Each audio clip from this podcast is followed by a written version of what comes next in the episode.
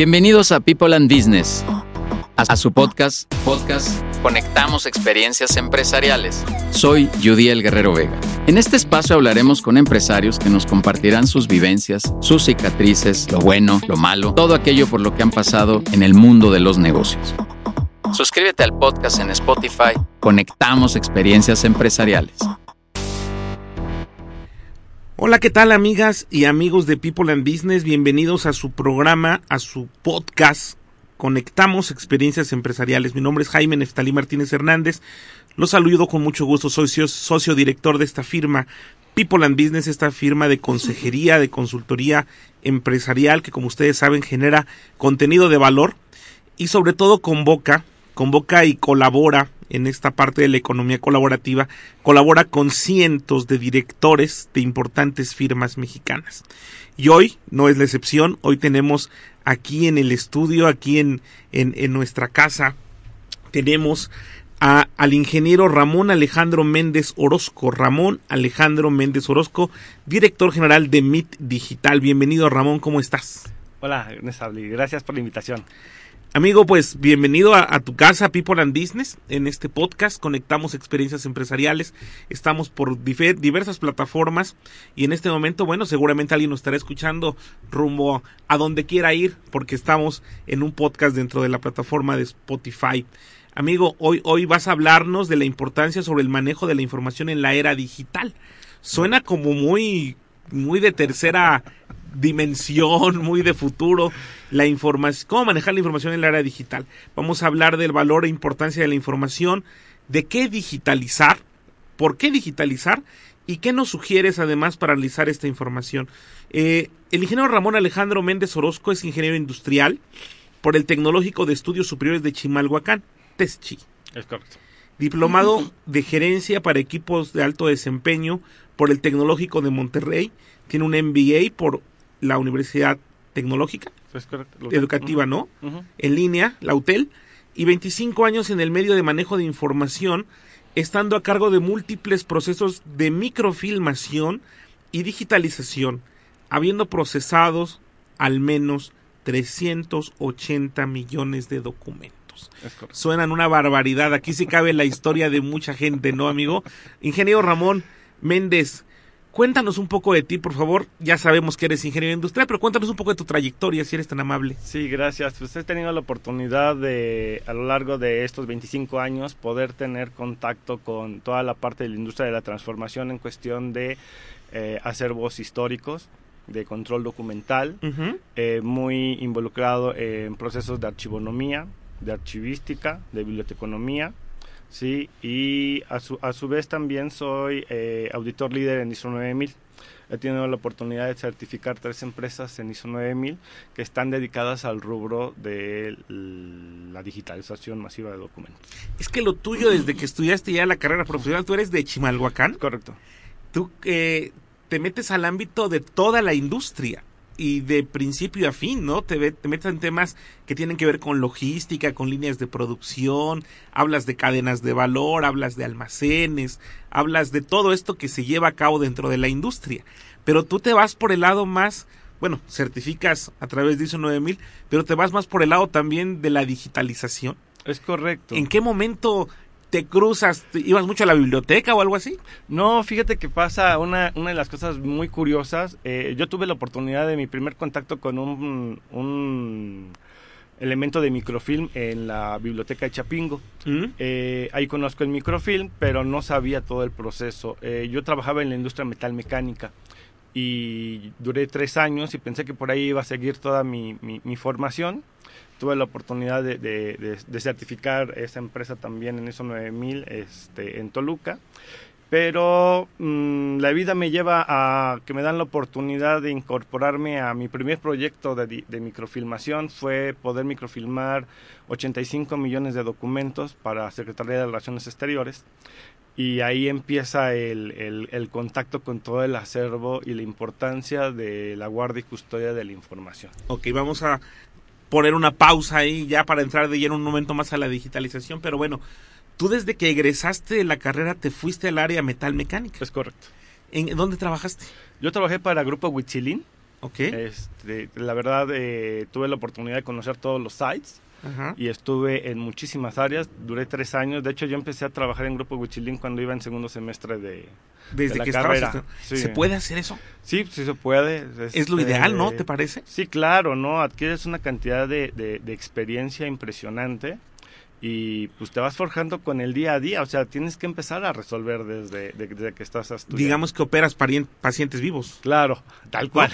No, porque los libros dicen cosas bien bonitas, pero ahí no te hablan de las situaciones reales de la industria, ¿no? Sí, claro, sí. Entonces tuve la oportunidad de trabajar a, a la par. Y digo, yo estudiando en Chimalhuacán, eh, yo iba tres veces por semana a Lerma.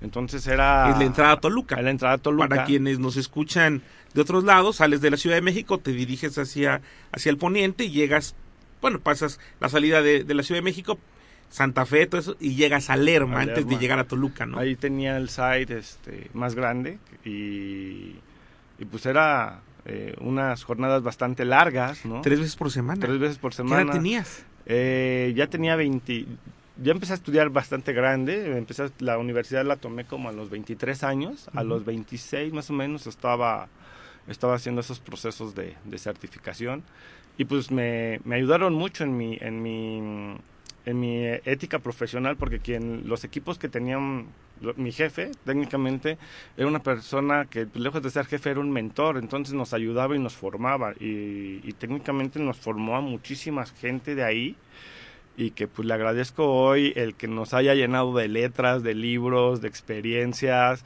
y que nos haya dado la oportunidad porque éramos un equipo joven y, y poner una responsabilidad tan grande, la empresa era de 1.600 empleados. Entonces eran mucha, muchos procesos que documentar, tenían todos los procesos este, automatizados, pasaba cosas de caricatura, entraba una tabla y salía un cajón, así, este, tenían robots de soldadura, procesos de gal- galvanoplastía, eh, barniz con rayos ultravioleta, eh, máquinas que generaban toda la parte de, de ensambles sin clavos, bueno, eh, eh, tenían todo. Eh, supongo, Ramón, que para un estudiante, y bueno, tú lo dices ya muy grande, sin embargo, muy joven, Sí. andabas en los 20 que estabas estudiando esto en, la, en el tecnológico y a su vez estabas viendo en la vida real cómo funcionaba una empresa, supongo que era fascinante. Sí, no, no, la, la- No te la creías. Claro, claro. eh, Yo había llegado a una oportunidad, a una mina de oro técnicamente, Claro. porque me- e- era el tesoro del saber. Sí, por supuesto. No, y además de este tamaño y con todos esos procesos. Oye, qué, qué maravilla. Tú le recomiendas entonces a quien nos escucha y quien está, está del otro lado de la bocina, nos escucha, le, recomiendas que si está estudiando combine la teoría y la práctica. Claro, claro, siempre se puede. eh, mm, yo doy muchas oportunidades, tengo algunas alianzas tanto con el Tecnológico de Chimalhuacán como con la Unitec y con el Politécnico. De, este, de que vengan a, a, este, sus alumnos a poder hacer con nosotros sus residencias profesionales, sus prácticas, su servicio o aquello que necesiten donde tengan que adquirir experiencia. Eh, nosotros no los ponemos a engrapar, a quitar cosas, a, a sacar copias, es cómo te formamos en eso, porque a mí me brindaron ese proceso.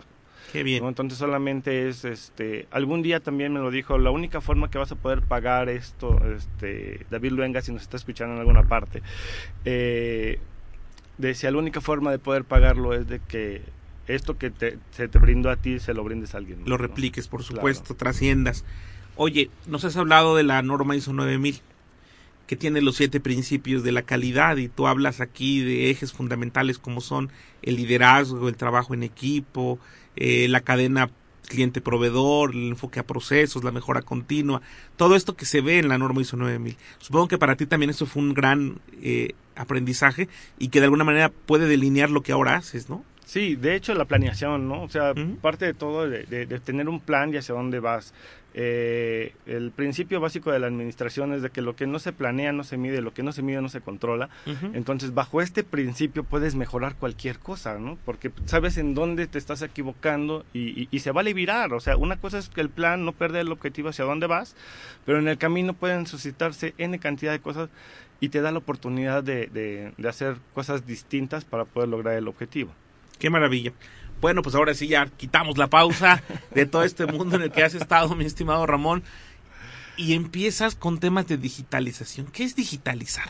La, la, digitalización actualmente, la gente tiene la idea de que solamente es pasar los documentos de papel a, a un elemento electrónico. Archivos de computadora.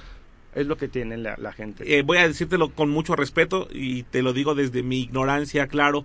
Eh, mucha gente pensamos que es escanear. Escanear. Eso pensamos. Es correcto. Y guardarlo en un archivo de computadora y aparentemente tenerlo guardado. Es correcto. Tú nos puedes ayudar más al respecto. Claro, Tú eres el experto. Gracias. La parte de la digitalización conlleva a que de una forma ágil Uh -huh. y de una forma con un elemento electrónico, un dispositivo electrónico, te permita poder llegar a esa información con datos. Es la explotación de datos. Uh -huh. Al día de hoy nosotros tenemos en nuestros dispositivos, todos están, bueno, una, un 85% de la población en México tiene un elemento digital. Un smartphone o Un tiene teléfono. un teléfono. Ese teléfono está lleno de información y todo es digital. Entonces, para que tú busques eh, una receta en algún canal, tú buscas el tipo de receta que quieres y te lleva ahí. ¿Qué estás usando? Datos Uh -huh. de una forma digital. De una forma, si no estuvieran esos datos indexados o esos campos llave para que tú pudieras llegar a esa información, aunque la información viviera en la red, tú no podrías llegar a ella. Eso es digitalizar, es hacer que todas las operaciones metódicas que te llevan al mismo resultado llegues de la, de la forma más simple. Eh, Indexar, eh, si me permites, repito Sí, desde sí. esta parte que me toca a mí ser en este momento el, el neófito, el párvulo de estos temas. Indexar significa darle un índice, un orden. eh, darle un índice, darle un campo de cómo vas a identificar esa información. un identificador, una etiqueta, Una etiqueta, que es lo que muchos hemos conocido ahora, por ejemplo, con, con las redes sociales, en WhatsApp. Eh, eh, es indexar, es etiquetar para que uno pueda encontrar más fácil lo que está buscando. es correcto. Es correcto. Porque hay un mar de información. Es correcto. Digo, yo creo que a todos nos viene a la mente cualquier tendero en la esquina de la casa, el de la tintorería que cuando te busca tu traje busca cualquier cantidad de notas. Es Eh, correcto. Yo creo que estamos sumidos, o, o bueno, yo creo que todos tenemos en casa un, un archivero, una caja de cartón donde guardamos los papeles importantes y lo- cuando los vamos a ocupar empezamos a buscar y es cuando encontramos cosas que ni estábamos buscando, ¿no? Pero no tenemos esa cultura del orden. Es correcto. ¿Ustedes nos ayudan con eso? Es correcto. Con toda la parte de, de- identificamos cuál es la necesidad del cliente, porque no vamos y tomamos un pedido. Identificamos cuáles son las necesidades, para qué lo quieren y hacemos una proyección de ese trabajo al menos para cinco años. Es decir, esto te serviría en estas condiciones para estos fines. Hay, por ejemplo, requerimientos legales, ¿no? Donde la parte de en auditorías del SAT o en esa parte legal donde tienes que comprobar información, eh, ya se está permitiendo poder entregar elementos digitales como sustento. Sin embargo, le- no puedes desechar el- en la parte legal los últimos cinco años de información. Entonces se recomienda que después de los cinco años te quedes con un respaldo digital por aquello de, de- de este, de que hubiera alguna alguna discrepancia, aunque ya no es auditable ante el SAT, pues siempre es mejor tenerlo que no tenerlo. Claro. ¿no? Eh, nosotros ayudamos a, la- a- a todas las empresas a poder aumentar su productividad. ¿Por qué decimos que aumentamos su productividad? Si mandas a una persona que tiene que buscar en 20 cajas un documento, pues eh, es un recurso que estás empleando por N cantidad de tiempo para poder hacer eh, Un día.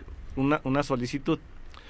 Con la parte de la digitalización está en tiempo y forma toda la información y está a un clic. Claro. ¿sí? Entonces buscas por el elemento que estás buscando. Por ejemplo, puedes buscar por nombre, por ciudad, por cantidad. Hay criterios y parámetros. Es correcto. ¿Qué se, qué se digitaliza? ¿Quiénes son tus clientes en Meet Digital? En mi digital tenemos clientes eh, tanto del sector privado como el del sector público. Nosotros eh, digitalizamos desde una carpeta, ¿no? Hasta grandes volúmenes de producción, o sea, de, de- de- de documentos. Tenemos eh, al día de hoy escáneres que nos permiten poder digitalizar eh, planos. eh, nos estamos especializando mucho en libro antiguo, en pólizas contables, en toda la parte de archivo legal. ¿Y qué podemos digitalizar? Todo lo que tú necesites tener control para poder aumentar la productividad en tu negocio. ¿Qué quiere decir esto? Desde expedientes de personal en el área de recursos humanos, la parte de las pólizas con toda la parte Facturas. de facturas. eh, también hacemos eh, captura de encuestas y, y hacemos toda la parte del levantamiento de la información mediante OMR, que es el reconocimiento óptico de marcas. Tenemos un software especializado que nos permite poder transcribir los datos que se encuentran llenados en una hoja y te pasamos toda la parte a una base de datos que te permite explotar la información de la mejor forma. Lo que antes se hacía, por ejemplo, con los ovalitos. y- Es correcto, Ajá. eso es reconocimiento de marcas. Es, este, en los exámenes, que muchos hicimos exámenes con, Con ovalitos. ¿no? Ujú. Entonces, Decía una persona que conocía en la preparatoria con ovulitos, pero no, No. eran con ovalitos, con ovalitos. correcto, esos son otros. Y este, y, y eso reconoce, o sea, tú lo vas pasando y eso ayuda mucho en las escuelas a calificaciones, exámenes, actas. Eh, vamos, lo que tú haces con lo digital es facilitarnos la vida Es correcto.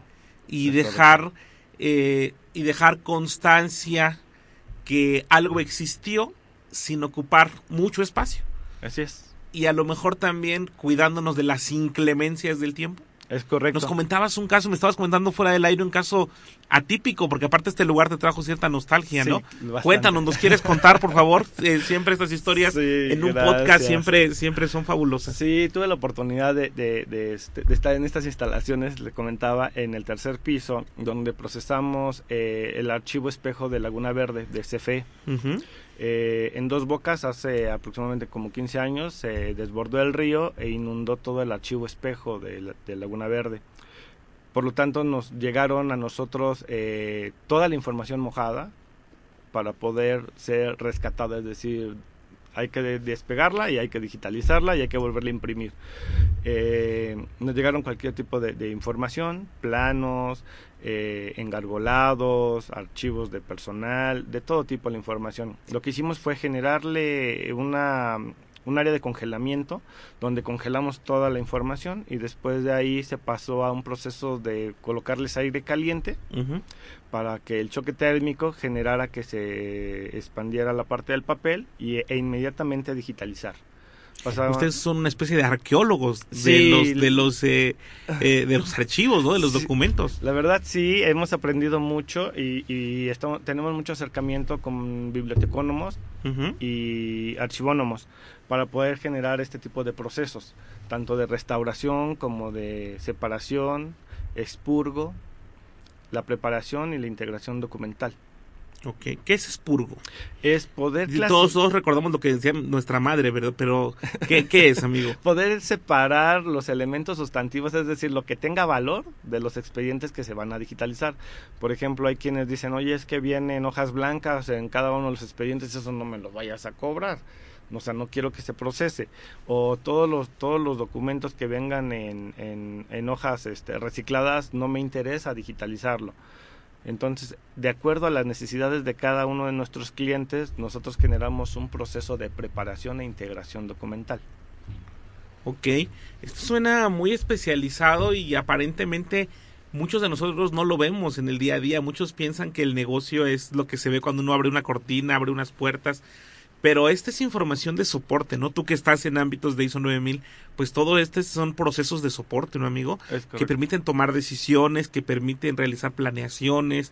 Ahora que hablas de dos bocas y que para muchos de nosotros está en el eh, en este momento en pues en la mente por lo que está pasando eh, eh, en este gobierno, pues yo creo que ese archivo que ustedes ayudaron a salvar en su momento eh, a digitalizar permite también tener un antecedente y poder vislumbrar lo que sigue, ¿no? Es correcto, es correcto. Y, y, digo, pasaba hace 15 años y el colmo es de que de 15 años después sigue pasando la inundación de Laguna Verde. Claro. Entonces, eso eh, de, de dos bocas es una de las cosas que, que el, eh, es un cauce natural que difícilmente lo va a poder quitar el hombre por la cantidad de, de, de- de agua que hay dentro de la zona. Y es un cauce natural. En, creo que se va a inundar por los siglos de los siglos hasta que deje de haber agua. en fin, oye, eh, ustedes en, en Mid Digital tienen todo el equipo humano y el equipo técnico para poder ayudar a empresas públicas y privadas. Es correcto. ¿Puedes platicarnos un poco de ello? Sí, en Mi Digital tenemos, contamos con capacidad instalada para poder digitalizar un millón de documentos por semana. Un millón de documentos por Sí, semana. tenemos eh, equipos que pueden digitalizar 240 imágenes por minuto. Entonces es como si estuvieran contando billetes. Entonces al momento que se está contando, como si fueras la contadora de billetes, se está procesando anverso y reverso de cada una de las hojas y se está obteniendo el archivo digital a esa velocidad. Voy a decir una barbaridad, por favor corrígeme y oriéntame, no me vayas a regañar. Es como lo que hemos visto cuando se mete una copiadora y metes un, como dicen en mi pueblo, un bonche de documentos y va Es correcto. y se va digitalizando Por ambas caras, por ambas caras. al mismo tiempo. Eh, eh, no sé si lo dije bien otra vez, pero como si estuviera escaneando, si se convierte en un archivo, ustedes lo etiquetan, lo presentan y le dicen a su cliente, mira, esta es la información que tienes, ¿qué le entregas? O le das acceso a un servidor, está en la nube, le entregas un disco magnético, una USB, no sé, Sí, ¿qué haces? Al día de hoy hay diferentes elementos de entrega.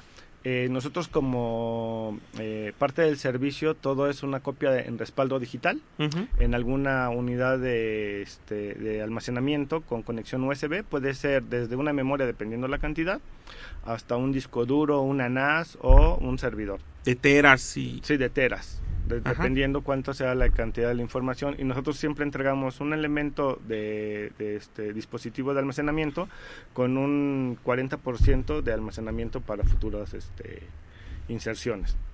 Todavía le dejas espacio. Sí, claro, porque el- asumimos de que él va a seguir el proceso. En nuestro acompañamiento con nuestros clientes no solamente es el proceso de digitalización, les dejamos un procedimiento donde les indicamos cuáles serían las mejores prácticas para poderle darle continuidad a esa información que estamos entregando. Bien. Y, Y tienes para eso también un equipo humano, pues supongo, bien capacitado y, y muy especializado en estos temas, porque eh, seamos si- siendo muy sinceros, no son temas que, que uno dice voy a, en la preparatoria y quiero estudiar para digitalizar archivos. ah, no. No, no es una profesión común. No, no, no. De hecho, la parte del, del equipo que tengo de trabajo, vengo con ellos trabajando desde hace 15 años. Eh, es un equipo muy sólido, es una familia que hemos generado alrededor de, de- de tantos años y que son especialistas en el tema. Al día de hoy nos estamos especializando mucho. La parte de la pandemia provocó el cierre de muchas de, de- de todas las bibliotecas. Las bibliotecas se identificaron de que en la medida de que vaya pasando el tiempo tienen acervo histórico importante que necesitaban poderlo digitalizar para poderlo difundir. Yo estoy convencido que el conocimiento es un bien que crece en la medida que se comparte. Y muchas de las empresas y muchos de los organismos educativos están conscientes de ello. De nada sirve que tenga yo un libro muy, muy valioso si nadie lo puede leer. Así es. Entonces, eh, identificaron ese, e- ese esa área de oportunidad y nos dieron la oportunidad de poder digitalizar.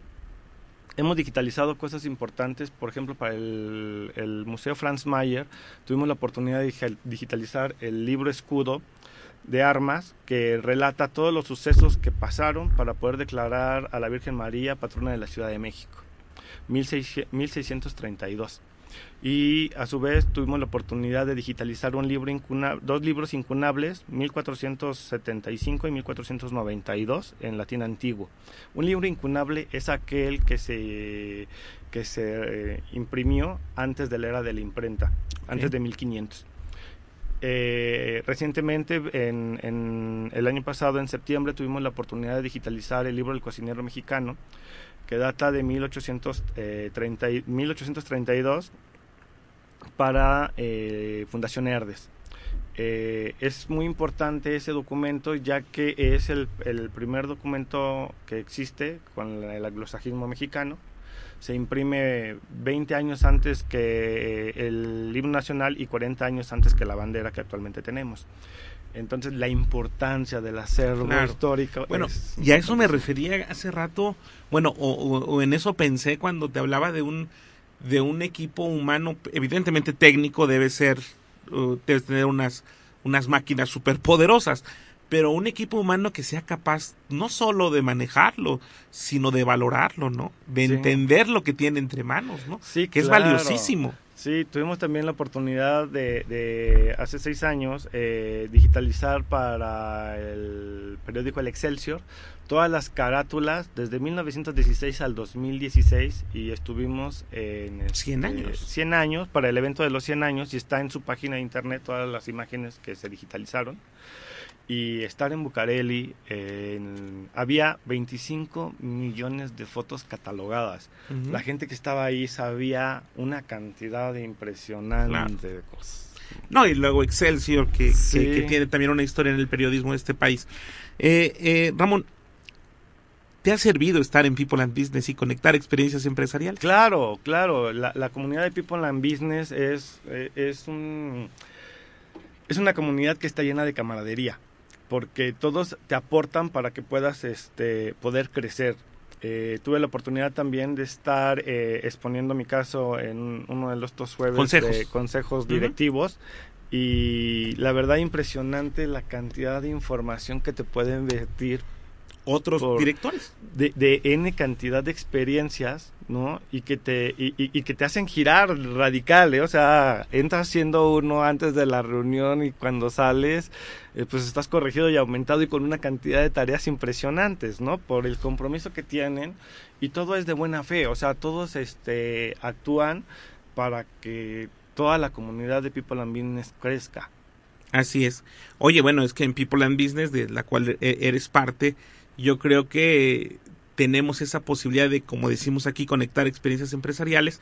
Tenemos estas reuniones de consejos, todos de consejos directivos, donde se reúne un empresario como tú, muestra sus áreas de oportunidad, sus dolores y otros directores que han pasado por situaciones similares, pues te dan un consejo, una recomendación y entre todos nos ayudamos, ¿no? Ese es, es fabuloso. Los viernes tenemos los webinars donde hay más, ya llevamos más de 100 eh, eventos donde se desarrolla contenido, o hay conferencistas de primer nivel. Todos los viernes, los lunes tenemos networking, donde además entre todos los eh, presentes, pues compartimos nuestras propuestas de valor y buscamos estar conectados, ¿no? Tenemos aparte clínicas de capacitación, entrenamientos, networkings en vivo y en directo, ahora tenemos el podcast, tuvimos radio, tuvimos televisión. Y pues esto no para, Yudiel Guerrero Vega, que es quien dirige People and Business, pues no para y está siempre generando más y más valor para todos los que estamos aquí en la comunidad de People and Business. ¿Cuáles crees tú que han sido, ya regresando a, Mi Digital, los pilares fundamentales de tu crecimiento, de tu empresa? Pues la parte de el valor con primero con para con las personas que, que laboran dentro de la organización.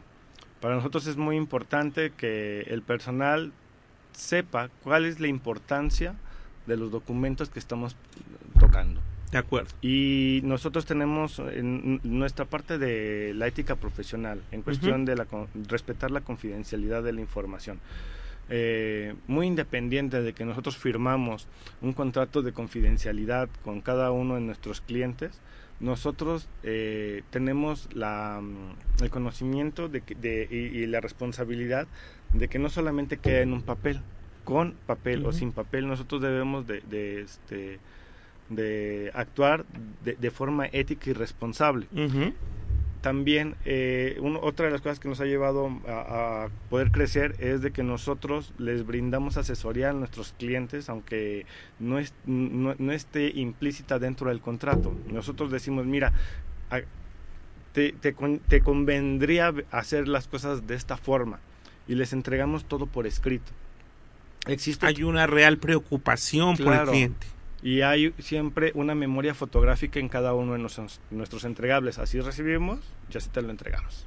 Muy bien. Y ven un antes y un después. Entonces eso impacta mucho y, y nos ha ayudado mucho el boca a boca. Es decir, oye, estos sí son buenos. sí, eh, respetamos mucho la...